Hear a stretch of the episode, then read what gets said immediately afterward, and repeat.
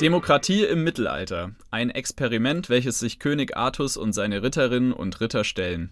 Wir von Dein Life haben uns das neue Theaterstück der Schauburg King A angeschaut und mit den Macherinnen unterhalten. Und jetzt, wie versprochen, das Interview mit der Kampfchoreografin des Stücks, Franzi Deutscher. Wie bist du dazu gekommen, Kampfchoreografin zu werden? Eigentlich seit ich zehn bin, mache ich Kampfsport und habe das sehr, sehr lange und sehr ausführlich praktiziert und mache aber Theater, seit ich irgendwie drei oder vier bin oder sowas und fand das schon immer ganz geil. Und dann habe ich mich gefragt, warum sehen Kampfszenen eigentlich immer so ultra beknackt aus. Also woran liegt es, dass es einfach so scheiße aussieht? Und ähm, dann wollte ich äh, erstmal selbst äh, Schauspielerin werden, habe es aber verworfen und äh, dann habe ich einfach angefangen, selber zu arbeiten und zu gucken, ähm, da, da, fehlt einfach die Realität und wie kriege ich da rein? Und ähm, wo ist man der Sicherheit untergeordnet und wo ist man ästhetisch äh, schlau genug, um geilere Sachen zu machen. Also an die, ähm, ich sage jetzt mal, aktuellen Sehfertigkeiten des Publikums das anzupassen und nicht zu sagen, ja, wir sind halt voll in den 90er Jahren stehen geblieben und hauen jemanden auf die Ohren und dann trete ich sie mit einem Frontkick weg. Das ist halt ein bisschen fade.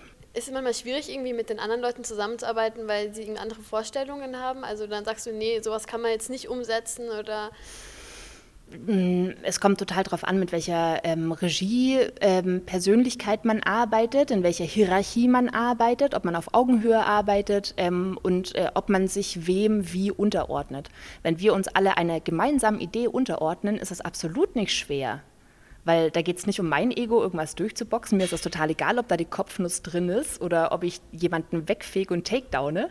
Sondern wenn es jetzt gerade der Idee und der Geschichte angemessen ist, dass ich da äh, einen Tanz einbaue und, und eher irgendwas anderes mache, dann machen wir das. Ich habe gar keine Emotionalität dazu. Jetzt haben wir ja Corona und jetzt müssen wir Abstand einhalten hm. und so.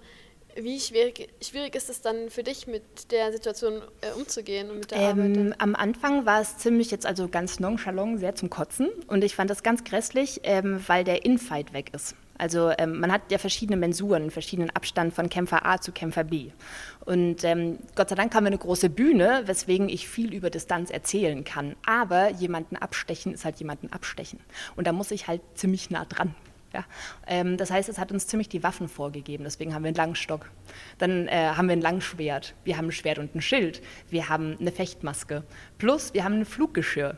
Weil, also ich meine, wenn man sagt, ja, wir können jetzt halt nicht nah aneinander, ja, okay, dann verlassen wir halt den Boden und suchen uns eine andere Dimension, in der wir uns bewegen und haben halt die Höhe gewählt. Und das ist gut, das ist ähm, für uns eigentlich eine Möglichkeit gewesen, noch kreativer damit umzugehen und nicht das zu machen, was wir halt immer machen. Ja, wir sind sehr gespannt, was uns erwarten wird. Danke. Für mich war das Interview mit der Kampfchoreografin Franzi Deutscher unglaublich interessant. Oft wird einem selbst nämlich gar nicht bewusst, was alles verändert werden muss, damit es Corona-gerecht ist.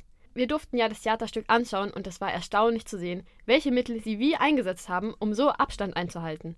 Also zum Beispiel das lange Schwert oder das Fluggeschirr, worüber auch Franzi im Interview erzählt hat. Ja, man hört ja momentan sehr viel in den Medien, wie schlecht es den Kulturschaffenden während der Corona-Krise geht.